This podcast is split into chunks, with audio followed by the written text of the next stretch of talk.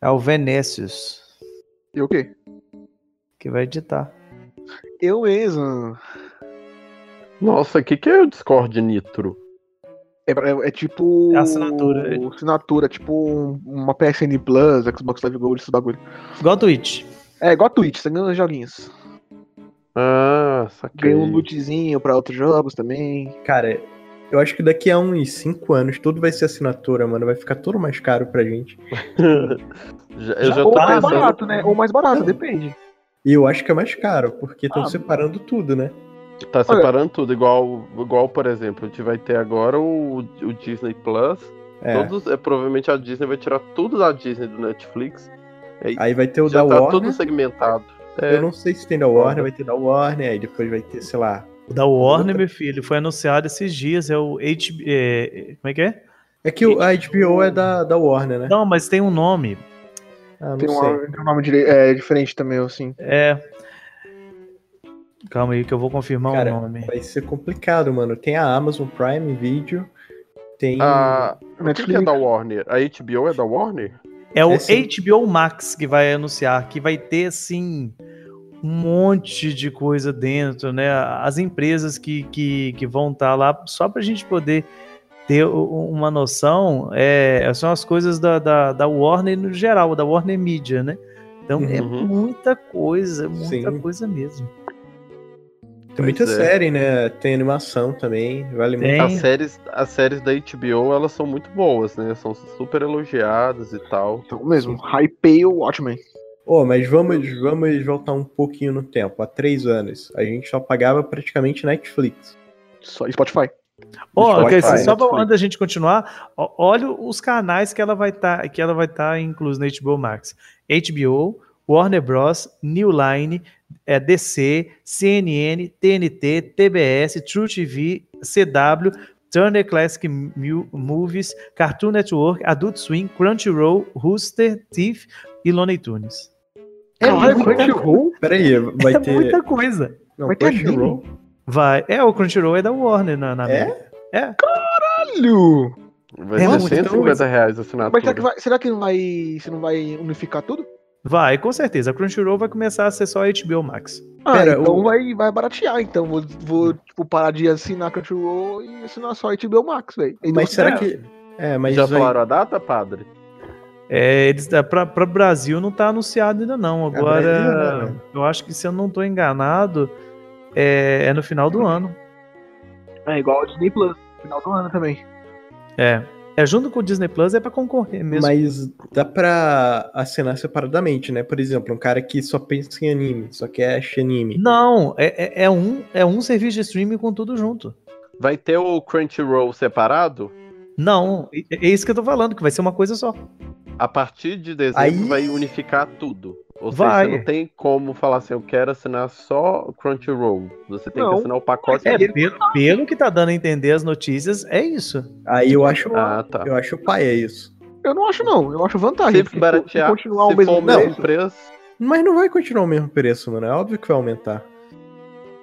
Ah, não, isso sei, aí né? com certeza vai ser, vai ser melhor. É, Ele tá, é, eu falei errado, gente. Tô lendo a matéria aqui. Ele tá marcado para no início de 2020. Não, mano, porque pensa só, um cara que só quer ver anime, ele não liga para as outras coisas. Ele vai ter que pagar, eu acho que provavelmente vai aumentar o preço, vai pagar mais caro. Entendeu? Eu acho que poderia Assim, eu não sei, porque, por exemplo, a Disney Plus anunciou um, um- um valor bem em conta. Quanto? 10 Já anunciaram? Eles já anunciaram já o valor, já. Deixa eu ver aqui. É, acho que o plano mais básico era 10 dólares, algo assim, velho. é uma coisa assim. Quanto é a Olha Netflix lá fora? É 10 dólares também? É, eu acho que é por aí. Eu acho que é 9,90. É, aqui, ó. A estreia do serviço com- do Disney Plus, né? 12 de novembro. E tá marcado com preço inicial de 7 dólares. Olha, Pô, pra, pra Plano bater na cara da ou Netflix então mesmo. 70 dólares no plano anual. Não, e aqui no Brasil, aqui no Brasil a Amazon Prime Video é a melhor coisa, mano. Primeiros seis meses você paga 8 reais. Sim, então, velho. sim, o, Robson, eu não acredito que vai ser um valor exorbitante, não. Eu acho que, por exemplo, que esse HBO Max, ele vai vir no máximo, no máximo, 30 reais mês. Eu acho Que é, vai vir que é o valor da HBO Go hoje. Você Olha, O falou- HBO Go é 30 reais, não é 36? Ah, por aí, né? Não vai chegar, não vai chegar, por exemplo, a 50 reais. Não, Não, mesmo se vier 50 reais, vale a pena, velho. não vale se for Ah, você-. Tem ô, muita coisa. Agora, Você eu só falou- tenho uma coisa pra dizer pra vocês. Eu já não tenho mais como assinar nada. Eu vou ter que revisar as minhas assinaturas, porque hoje eu tenho assinado Netflix, é. Spotify, é, Globoplay, Crunchyroll. Crunchyroll Nossa. Amazon Globoplay, Prime. padre. e que mais? Não, é isso mesmo, cinco. Ó, cinco é, eu também eu acho que eu tenho isso aí também. Eu tenho Netflix, Crunchyroll, Spotify, Amazon Prime. Eu só tenho esse, eu não, eu não tenho mais nada, só esse daí. Não, mais nada também. não- O que, que tem mais de opção pra você poder Não, pegar? ah, não, assino a Play, né? Ah, eu tenho HBO Go também. Eu tenho HBO Go também. Não, aí jogou, eu pago TV por assinatura, então meio que. Mas assim, se você for levar em consideração, se você for somar todos os valores desses serviços de streaming que eu citei aqui, tirando o Spotify, que é de música, é dá praticamente o valor de uma TV por assinatura. Tá e pra mim é muito melhor, porque você pode escolher o que você quer assistir na hora que Justamente. você quer Eu, assistir. eu também acho que isso compensa mais, porque você tem a Exatamente. liberdade de escolher o que, que você quer ver, a hora que você quer ver, da maneira que você quer ver. Mas deixemos o, o streaming pro futuro. Vamos falar do presente, que é melhor. Ou do passado, né? Porque a gente vai falar de que visto. É. Verdade. Pois é, eu tenho 15 anos já.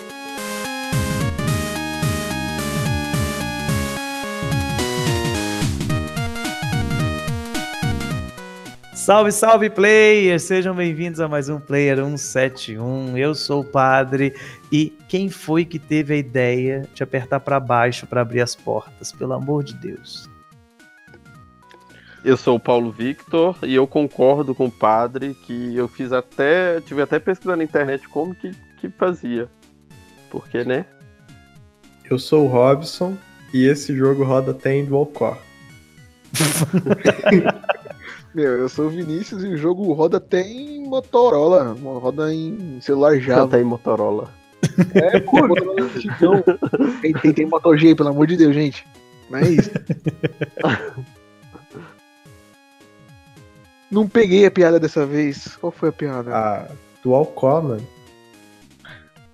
Do que? Do, do que vi isso? É isso? Cara, cara, deixa. Por favor, Ah, coloque tá, agora não. o barulho do grelhinho. Não peguei a piada dessa vez. Até o final do, do, do cast ele entende. Então, muito bem, estamos aqui para falar de Cave History, o jogo indie favorito do Vinícius. É mesmo meu favorito. Joguei lá em 2011, não, antes de 2010, sei lá, quando que ele lançou.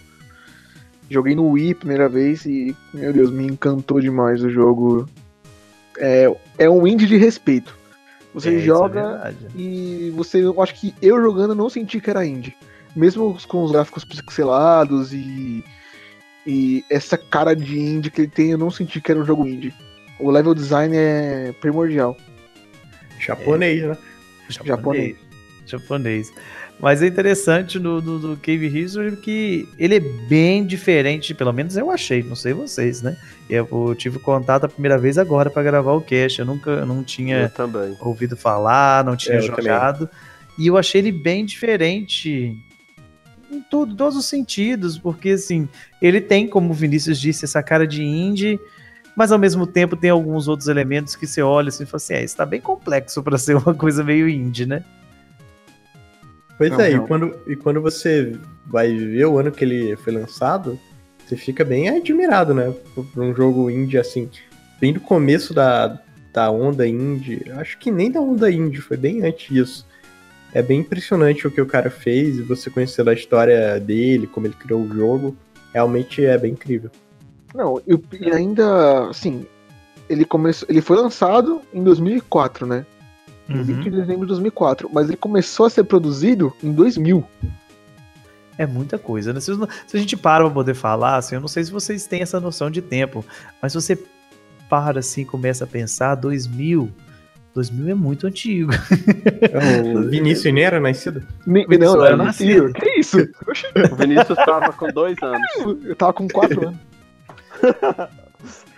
Nem falava ainda. Mas para a gente ter um pouco de noção, é, 2000, que seria o período que ele estava sendo desenvolvido, estava terminando a era do Nintendo 64. Então, É, assim, Começou na era do Play 2 já. é, começando a época do Play 2, do GameCube, né? O primeiro Xbox. Então, assim, isso é, é importantíssimo na história do jogo, porque hoje o jogo indie não é uma coisa assim que você fala, ah, um monte de gente produz jogo indie, vira e mexe, tem alguém produzindo alguma coisa nova, mas nessa época nem se sonhava em alguém, uma pessoa, produzir um jogo. Não, e naquela época não tinha jogo indie, era jogo. Era jogo, não existia Era essa jogo, categoria. Exatamente. era um, era um jogo podia a pessoa ou estava dentro do contexto da indústria produzindo o jogo pa- para uma empresa uma das grandes aí publicadoras ou então ela apresentava a ideia para uma publicadora então e aqui é o caso diferente né o cara, o cara preparou o jogo o Daisuke Amaya preparou o jogo praticamente sozinho e conseguiu publicar ele. Então isso é um marco. Por isso que a gente fala que ele é um, um, um indie sem cara de indie. Porque a gente tem que levar em consideração quando ele foi lançado. Se você olhar ele hoje com a cara dos indies de hoje, você vai falar assim, é, tá bem fraco, né? Mas não, para 2004 é muita coisa. Muita coisa mesmo. Eu acho que até hoje ele é bom, padre. Não, até hoje ele é bom, mas claro que você tem indies hoje que você olha assim e fala, nossa, gente, Hellblade é indie. Hellblade é indie. Mas é uma proposta diferente, né, Hellblade? É, já vem de um, de um estúdio, assim, que a- ajudou várias empresas. Eu acho que o que ele fez sozinho, numa época que não tinha nenhum apoio de ninguém, né? Não tinha como ele arrecadar dinheiro pra fazer o jogo, que é o que a maioria dos indies fazem hoje. Não, e eu acho que outra, se você mesmo se você pegar o jogo hoje, a primeira impressão que você vai ter é de jogo indie, porque ele é de pixel e tudo mais, mas Sim. eu acho que você jogando, você vai ver que ele é diferente. Você Ele- sente que ele é diferente. É, ele parece muito um jogo 8-bit. É, pela Sim. dificuldade e, e parece bem um jogo japonês, vejo, né? Pela sim, história. sim. Ah, o comparativo que eu quis fazer para a indústria da época, a gente for olhar assim, por exemplo, 2004. Tô aqui com a listinha aqui. Os jogos lançados em 2004, mesma época do, do, do Cave History. Nós tivemos Need for Speed Underground 2, Doom 3, GTA San Andreas, Half-Life 2, primeiro Far Cry. Então, assim, você vê que são, são jogos grandes pra época, né? Metal Gear, é, Snake Eater, né? Que, O que é 3, o né? 3. Então, são, são jogos grandes. Grandes Caramba. mesmo. Metroid Prime é, 2 e assim por diante. Mas, padre, o Cave History ele foi lançado de forma gratuita. Tanto que em 2006 ele foi eleito o melhor jogo gratuito da história até então. Um jogo, aí você junta tudo. Um jogo indie, produzido por uma pessoa só. Né, ele foi desenvolvido pelo, pelo estúdio Pixel, que, que só tinha o, o, o Daisuke Amaya, né? Então ele fez sozinho o jogo. E, e quando a gente fala sozinho, hoje a gente já tem alguns outros casos, como Stardew Valley entra nessa categoria também, mas ele Sim. fez tudo. Ele fez a programação, ele fez o design, ele fez a história, ele fez as músicas. Ele fez Mesmo. tudo. E é um Uhum. jogo complexo e ainda por cima gratuito. é muito, é muito fora Olha da casinha o, o jogo. Eu acho isso muito legal. Eu acho que ele não queria, assim, não vou dizer que ele não queria, mas eu acho que ele não pensava em comercializar o jogo. Ele só fez o jogo assim, planejou e, e quis dar à comunidade, Pra dar meio que o feedback, né? E eu acho que ele foi surpreendido, porque muita gente gostou e depois foi comercializado, foi pro Wii, pro DS. enfim. Aí já foi, já foram versões pagas, né? Sim. É, no, Wii- sim. no Wii eu acho que ainda foi gratuito. Não, no Wii você pagava. No Wii já era pago, no DS, 3DS. E, e é muito interessante que um jogo que era para ser simples acabou tendo uma quantidade de versões, tanto que quando o Vinícius falou: "Ah, vamos gravar Cave History", eu não conhecia. E quando eu fui procurar, tinha tanta versão do jogo, mas tanta versão do jogo, que eu fiquei assim, qual que é? Qual que é que a gente vai gravar? E depois eu fui ler, fui procurar, E, eu fui ver que são todas o mesmo jogo, só que com, com questões assim diferentes um pouquinho, né? A versão clássica, que é de graça, e a do Wii, mesma coisa e tal. Mas aí a versão que eu joguei foi o, o Cave History Plus, que é a do PC, né? E, e você vê que ela tem alguns novos modos, tudo, aquela coisa toda. Aí você vai, o Cave History DSi, que é o mesmo que foi portado e tal. Você tem o Cave History 3D, que esse aí eu nem sabia que tinha. Eu fui descobrir depois de já ter jogado. E eu fui assim, não, não baixei nem nada, nem comprei, mas eu entrei no YouTube e fui ver. E é muito lindo aquilo. Sim, ele, ele fez a transição do pixel, né, pro 3D. Pro 3D de um jeito tão legal, mas tão legal. Você jogou, Vinícius? Eu joguei, eu tenho no 3DS. Como é a jogabilidade? Ele, ele é mais difícil. Ele consegue Nossa. ser mais difícil que o original. Tem coisa a mais também, tem lugar, tem áreas novas e as áreas são um pouco mais expandidas do que o, o original. Assim, eu acho que ele ficou um pouco. Ele ficou mais bonito pro 3D, mas ele perdeu um pouco da essência que era o pixel, que era bonito, que era, né? Daquele Aham. jeito Ele fluido. Perdeu, perdeu o charme, digamos assim. né? Perdeu, é, perdeu o charme, mas o Revista 3D é uma boa edição. Hoje é raro você achar. E se você achar, tá mais de 400 reais. Nossa. Nossa, valorizou. Uhum. E hoje, e você tem também a- a- o Cave Histories é, Plus Switch, Switch Edition, né? Que é o do Switch. É o que eu e tenho. que eu achei muito legal porque, assim, eu joguei, como eu já disse, a versão do PC. E eu, a do Switch, eu até cogitei comprá-la, mas quando eu vi o valor, eu, eu pulei fora. Tá pra mais de 100 reais. Eu falei assim, ah, não vou, não vou comprar isso não. Eu tinha um dinheiro sobrando na carteira da Steam e eu vi que o jogo tava 26 e pouquinho. Eu falei, eu vou comprar é aqui mesmo. No Switch ele tava 30 dólares. 30 Quando você dólares. É, o, o Vinícius, ele me recomendou esse jogo faz um tempinho já, né, Vinícius? É, Acho faz que um tempo. Começo, começo do ano, eu acho. É, aí eu peguei e falei, o jogo é bom mesmo. Assim, eu já tinha ouvido falar do jogo, só que eu nunca joguei. E meu PC é muito ruim, apesar de rodar esse jogo, qualquer PC roda. Mas, sei lá, eu gosto de jogar indie no Switch. Então eu falei, ah, mano, quer saber? Tô com grana sobrando aqui eu, eu paguei 100 reais, eu acho, no jogo. Aí Uhum. pode falar, nossa, muito caro, né? Poderia ter comprado mídia física. Mas, cara, eu não me arrependo. Eu tenho, sei lá, joguei ele agora há pouco e tenho 20 horas de jogo e tô viciado, já fiz todos os finais, quero fazer 100%. E foi uma grana bem gasta. Já paguei mais caro por jogos que eu nunca joguei, tipo Arms. Você comprou, você comprou ARM? Meu sentimento. Comprei na promoção, mano, 50%. Nossa, Robson, mas você não viu. Você não jogou o demo antes, não? Não, não joguei o demo. Nossa, Não, tudo bem. senhora. Aí a gente te perdoa. É, e olha Mas que eu comprei com 50%, né? Mas é isso aí. a versão do Switch vem com algumas diferenças que eu achei interessantes. Eu não baixei, como eu já disse, nem comprei, eu fui pro, pro, pro, pro guia YouTube da vida. Eu tava vendo que tem umas coisas bem legais, por exemplo, a- as músicas são diferentes, são, são mais bem trabalhadas, efeito de água. é- eu não sei se quem, quem viu a, a do PC, mas dá, dá até. Dá até pena É. de ver a água na versão do PC. É, É, nem parece água. é, é feio, é feio. Isso aí eu tenho que falar, é feio. É- na verdade, é Ah, bem. mas, mas pra época tá bom, mano. É, é. Não, assim. Ah, no, no Switch é bom, é bonito Sei. mesmo. A água quando você cai, ela solta os pinguinhos, é da hora. Mas o, essas, vezes- essas melhorias são interessantes. Eu acho que, que justificam algumas, assim, não, não o valor, mas acho que justificam a- o porte.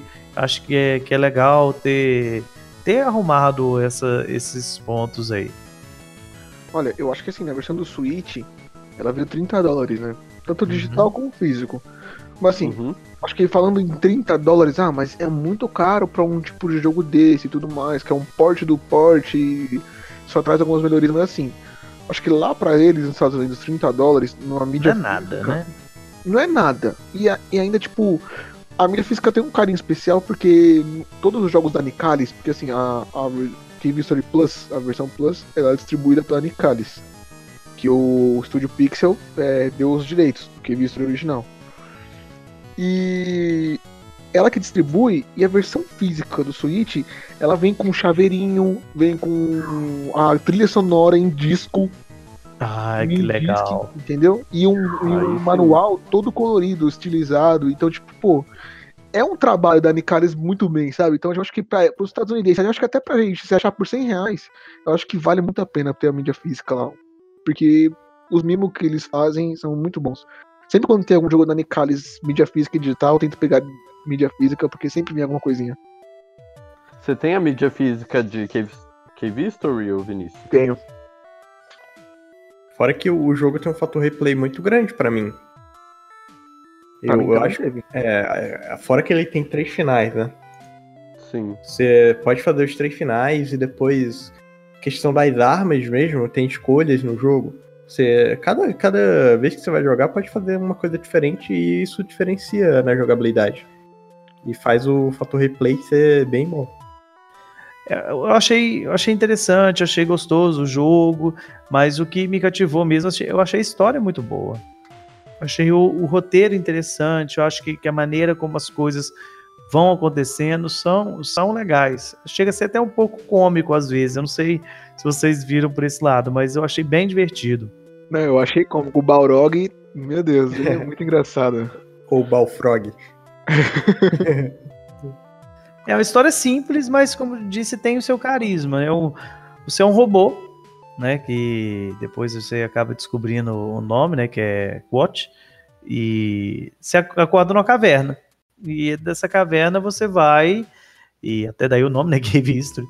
E você acaba caindo lá na, na ilha. Que, que eu, quando, eu- quando eu li o nome do- da ilha, eu até relevei. Mas depois que eu li que, que o nome é o nome da raça, eu ri muito. Que é Mimiga. Me liga Village. Mimiga, gente. Assim, Mimiga. Você tá lidando com brasileiro, gente. Você não pode colocar o nome do povo de Mimiga. Não pode colocar o nome do povo de Mimiga. Ah, mas pros japoneses, Ah, para os japonês sim, mas meu nome é Mimiga. Parece o David Brasil falando. Mimiga. Ai. O palhaçado. Ah, mas eu acho que quando você. Ali que você descobre, né? Que você tá sem memória e tá acontecendo alguma coisa ali. Então ele parte, ajudar os Mimiga, que tá tendo muitos problemas. Mimiga, vou te salvar. E enquanto ele tá salvando, ele quer recuperar as memórias, né?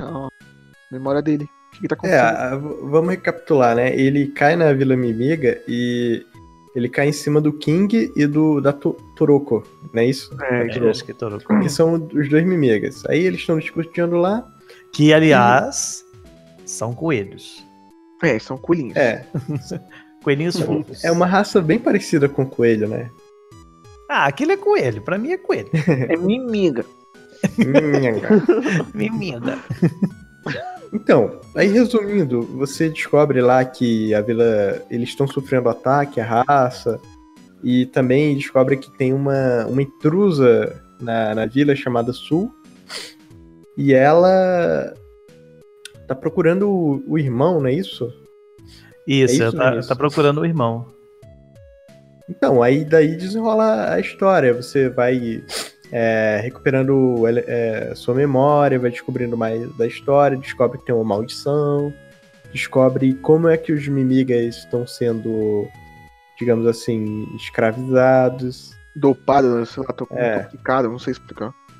Isso. É, na- verdade, eles estão sendo utilizados, né? Porque É, o tal do vilão lá, o doutor, quer, quer fazer uma coisa que, que já foi feita muitos anos atrás, que é dar uma, umas flores vermelhas para eles, que, que se eles comerem, eles perdem total noção do que estão fazendo e são tomados de fúria e saem matando todo mundo que vê pela frente.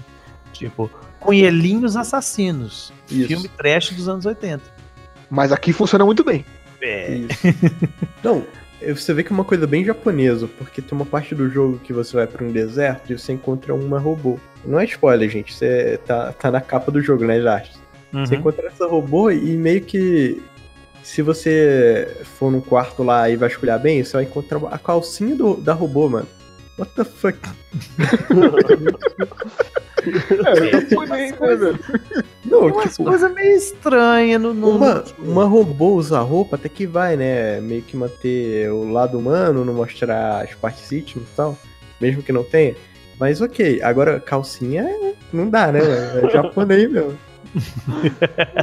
O vovô É. perde a noção de tudo pra poder fazer. Mas é interessante, eu acho que, que essas coisas dão, dão um charme nele, né?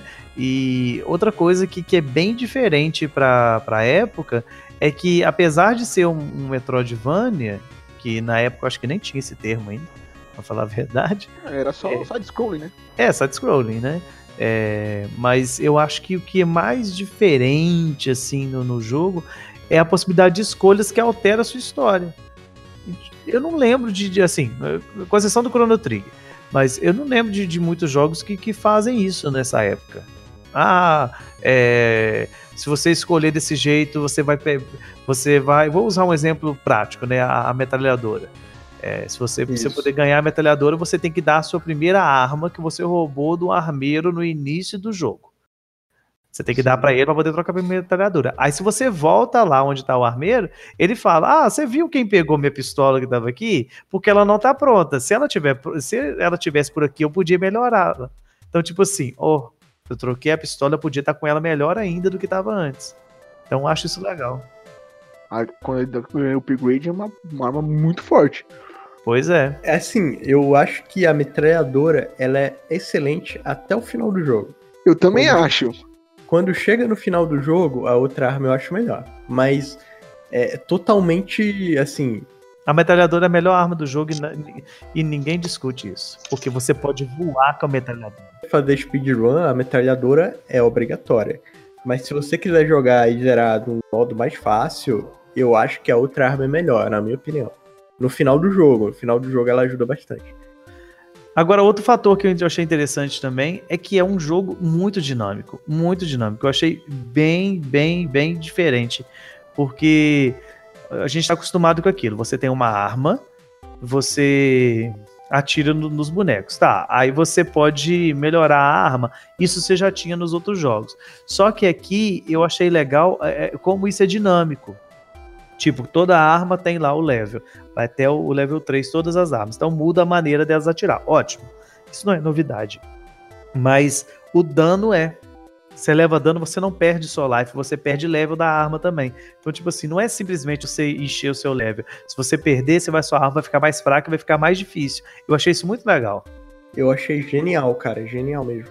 Quando você tá forte, você consegue manter um nível alto. Você consegue. Mas se você perde, você toma um dano, o seu nível da arma cai. Então, qu- quanto mais você perde, quanto mais você toma Mais dano, difícil mais fica. difícil fica. Mas quanto mais você tá mais forte, mais você- forte você fica. Uhum. Isso depende da arma, né? É, depende da arma. É, depende da arma. É, da arma. Tem tudo isso. Então, assim, eu achei isso fantástico. Acho que isso, assim, dá uma sensação de penalidade muito maior. Olha, eu não tô perdendo só life, eu tô perdendo força. Eu, eu meus X vão ficar mais fracos. é, e eu vou ter que ver outra arma, uma arma que tá com level maior. E a gente sabe que, que tem armas para cada tipo de inimigo. Tem um inimigo que é melhor você matar com, com a metralhadora, outro é melhor você matar com as bolas de fogo, outro é melhor matar com a arma de bolha, e Sim. assim por diante. Assim, ele é um jogo que dá pra você fazer tudo com uma arma só, praticamente. Dá, dá. Todos, assim, todos os inimigos levam dano com qualquer arma, mas umas dão mais dano que as outras e umas são mais fáceis de matar do que as outras. É, é nesse ponto que eu acho que ele é um Metroidvania. Assim, eu não acho que ele é um Metroidvania, eu acho que ele é um, um aglomerado de, de, de gêneros. Porque ele é um Metroidvania bem diferente. Ele tem coisa de RPG, tem essa jogabilidade, essa parada aí das armas que é bem diferente também, e é bem legal. E se fosse um Metroidvania meio que padrão, né? Você só passaria algumas partes com um determinado item ou arma. E nesse caso não. Nesse caso dá pra passar de boa com qualquer arma. O único item que, que é preciso no final do jogo é, é um jetpack que aí você vai pegar invariavelmente. Uhum.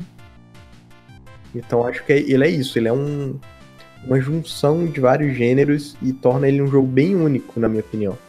Eu acho que ele tem o, o, o pegado do Metroidvania, porque assim, você consegue gerar, zerar e chegar no final dele sem precisar explorar o mapa, sem precisar, tipo, pegar um item pra abrir tal local e voltar, e você não precisa disso. Porém, é, o jogo ele te dá a escolha de você fazer isso, que você precisa voltar num, num lugar pra você pegar um item que vai, vai salvar alguém lá do outro lado, que vai te dar um item melhor, entendeu? Tem essa pegada também.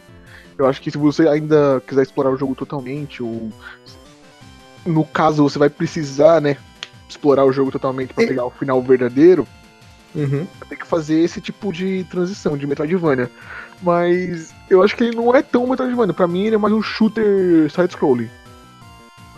Eu acho que, que como o, o, o termo ou o estilo ainda não, não estava consolidado, porque literalmente nessa época 2004, apesar de ter um ou outro, ma- um outro jogo, mas eh, essa questão do, do Metroid e do Castlevania se resumiu a essas franquias ainda.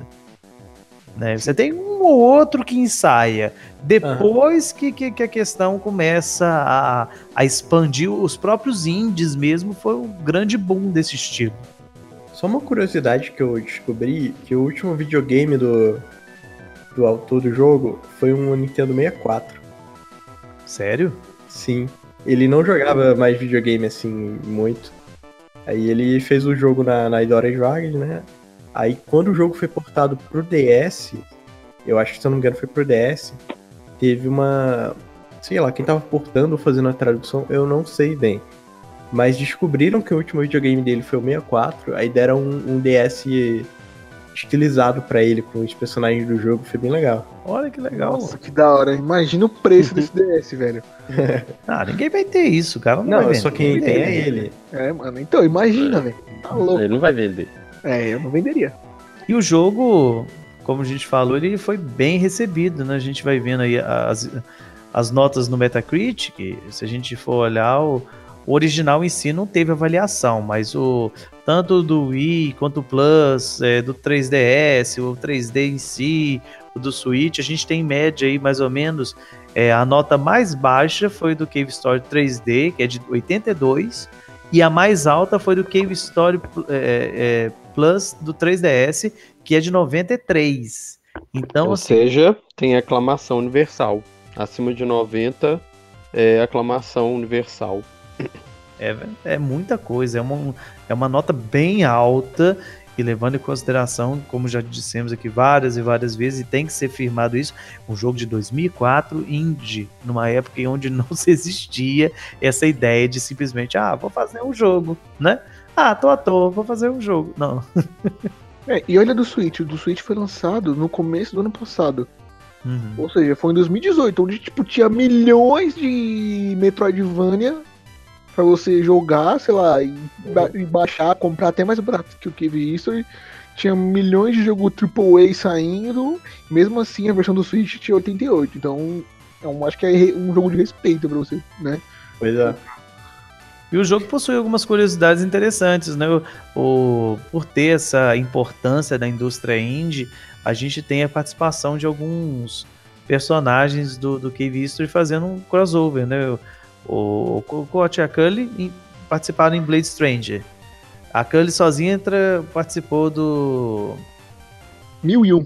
Mil e um Spikes, né? E a Polaris, que é a arma do, do. É a primeira pistola que o Coach pega, ela tá em Enter the Gungeon. Então, assim, é legal isso. É igual depois, hoje em dia o mais popular nos crossovers é o, o, o Shovel Knight, né? Mas eu acho legal isso, esse reconhecimento. Eu acho interessante. Vinícius, É, Oi. você acha que vai ter sequência? Olha, já foi especulado, eu acho que não vai ter sequência, não. Olha, na minha opinião, é, daria pra fazer uma prequel do jogo. É, seria bem melhor que uma sequência, Sim. entre aspas. Mas, mas eu entendi a sua. Tipo, você tipo, quis dizer um segundo jogo do History, né? Isso, isso, é uma tipo, É. tipo Eu assim, também acho que podia fazer uma prequel, porque tem muita história antes. Muita Uhum. Eu acho legal também uma prequel, mas eu, sinceramente, eu acho que não sai, não. Porque. Já tem 15 anos, né? Tem Até 15 hoje anos, nada. o cara não tá mais aí na, na nativa, É. né? Então eu acho muito difícil. É, é- é diferente, por exemplo, vou pegar como base aí um, um nome grande do indie hoje, que é o rapaz que fez o Stardew, o Stardew Valley. Ah, ele tá nativa, ele fez sozinho um jogo indie. Eu acho que ele animaria a fazer porque ele está no meio ainda. Agora, o do Cave History eu acho difícil porque não tá mais, sabe? O produtor, ele tá assim. Talvez, talvez, não sei, né? A Nicalis, que foi aí a, a, a publicadora, com, com o direito de, de uso de imagem, aquela coisa toda, talvez, mas não sei também. É, assim, ele pode fazer o roteiro, né? E a Nicalis meio que fazer o jogo. Com, É. com o mesmo isso. É, jogabilidade igual, idêntica. E ele faz do roteiro original dele. Bom, eu acho que, sinceramente, eu confio na Licalis. Ela nunca me deu um jogo ruim. Então eu acho que Uhum. se, ele, se ele fizer o roteiro, tudo encaixadinho, e a Nicalis fizer um jogo, sei lá, pode ser 3D que foi, sei lá, mano, não sei, tô viajando, mas se ela fizer uma prequela ou uma, um jogo seguinte do Cave History, eu confio porque eu acho que ela vai entregar um trabalho bom. Eu compro o Day One. Olha, É, eu- eu, eu eu, acho. acho, que, que não vai acontecer por conta de já tem muito tempo, né? É, Até hoje não é falou bem- nada. O jogo já foi portado pra tudo quanto é console, nada de, de terem anunciado nada, então acho um pouco. É isso que eu ia falar. É isso que eu ia falar, porque, tipo assim, o jogo foi portado pra tudo quanto é console e ainda vende. Então, tipo, se sair o console novo e ele se portado de novo, vai vender de novo. Então, tipo, não precisa de outro jogo, ele consegue se vender sozinho. Uhum. Fora que o cara é japonês, né? Tipo, não, não que tenha diferença, assim, mas pra mim ele tem uma mentalidade diferente do, do ocidental. Sim. Ele não pensa tanto assim, não, vou fazer só pra lucrar mesmo. É, eu acho que. Eu acho que essa história terminou na caverna mesmo. É. Eu também A acho. criatividade sabe? dele foi tudo embora da caverna. Ficou tudo lá.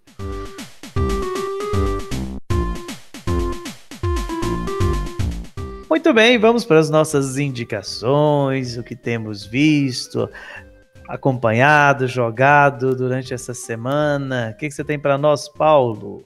Então, eu vou indicar um filme. Eu vou indicar um novo filme do Homem-Aranha, que é Homem-Aranha Longe de Casa. Eu, particularmente, eu nunca gostei muito do Homem-Aranha. Eu sempre achei o Homem-Aranha um super-herói muito chato. Que isso? Mas esse filme. É, Coitado é, do eu- amigão da vizinhança. Tem dois super-heróis que eu nu- nunca me identifiquei, nunca gostei muito, que é o Batman. Que, Sai daqui, Batman- Paulo. Você tá expulso do O play. Batman é mais legal que o, super, o Homem-Aranha. E o Homem-Aranha, eu nunca gostei do Homem-Aranha.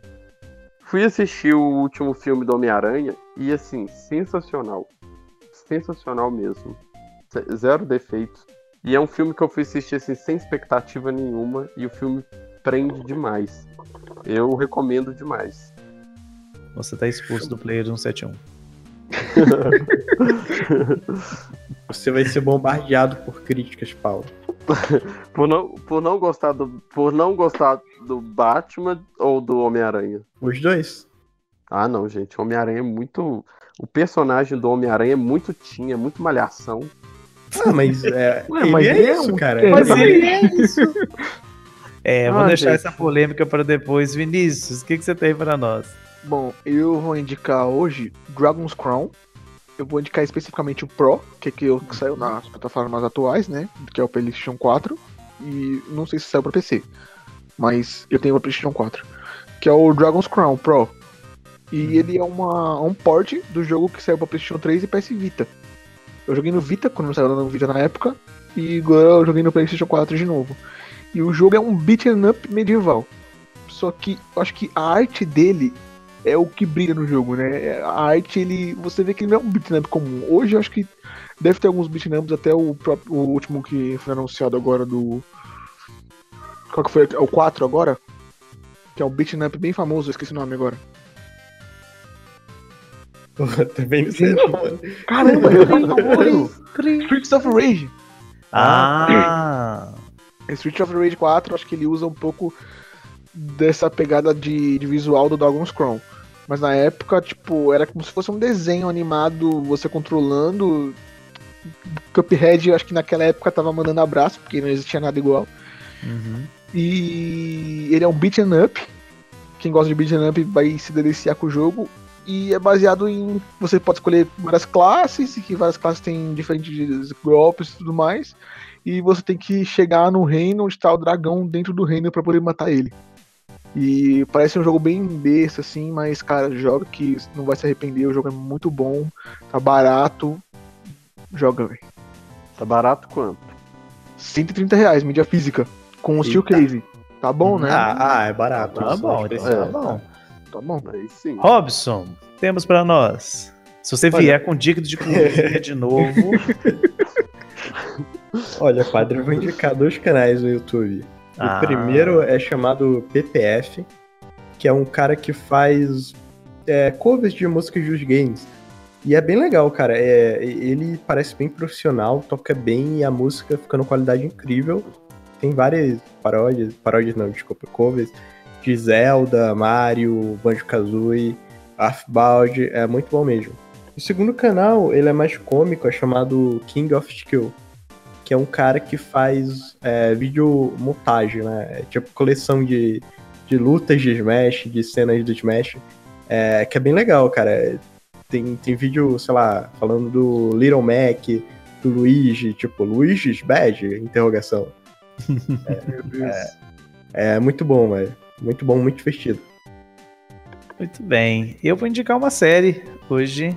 Tá lá na Netflix, é uma série original deles, chama Os Últimos Kizares, que trata aí a ascensão do, do Nicolau II, que é o último czar da Rússia.